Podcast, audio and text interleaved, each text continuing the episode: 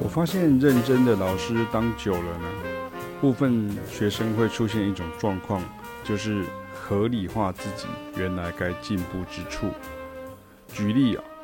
当我们常讲吉他手常见的一些问题时，有些吉他手会讲，就跟老师说的一样，我们吉他手就是会这样想。又譬如，当我们常讲古典音乐科班训练出来的钢琴老师常见的问题时，有些钢琴老师学生又会讲，没办法，我们古典训练出来的就是很容易这样。或是以前一些在演艺圈工作的学生，经常会因为说有工作而请假而缺席。或是有的大人啊，生活琐事多，学东西不容易定下心来，或是东沾一点西沾一点，我们都说可以理解演艺圈生态，或是柴米油盐酱醋茶。诶，这乍听之下好像是老师认同你们，然后你们也认同我们讲说没办法这样哈。但我发现学生似乎会不知不觉产生一种心理作用。就是，反正老师都知道我的问题了，我就慢慢来，或是不改了。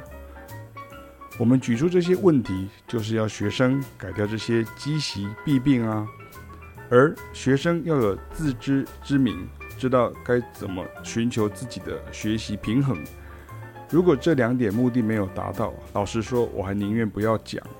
不要讲别的吉他手、别的钢琴老师、别的演艺圈中人。别的成年人也有类似的状况啊，因为讲出来就变成太好心了，学生会想成反正老师懂我，殊不知是因为老师看过太多一样的状况。但就是因为我个人很不喜欢贴标签的行为，不管我被贴或者是我贴别人，所以我讲话的时候都会尽量归零，而不会说啊，你们工程师都这样了啊，你们主修钢琴的都这样了啊，你们叉叉叉都一定是叉叉叉之类的这样哈。我还是希望传达正向的讯息，希望的是学生的真正进步与领悟懂得，这样多费的唇舌与多花的力气与时间才有意义啊。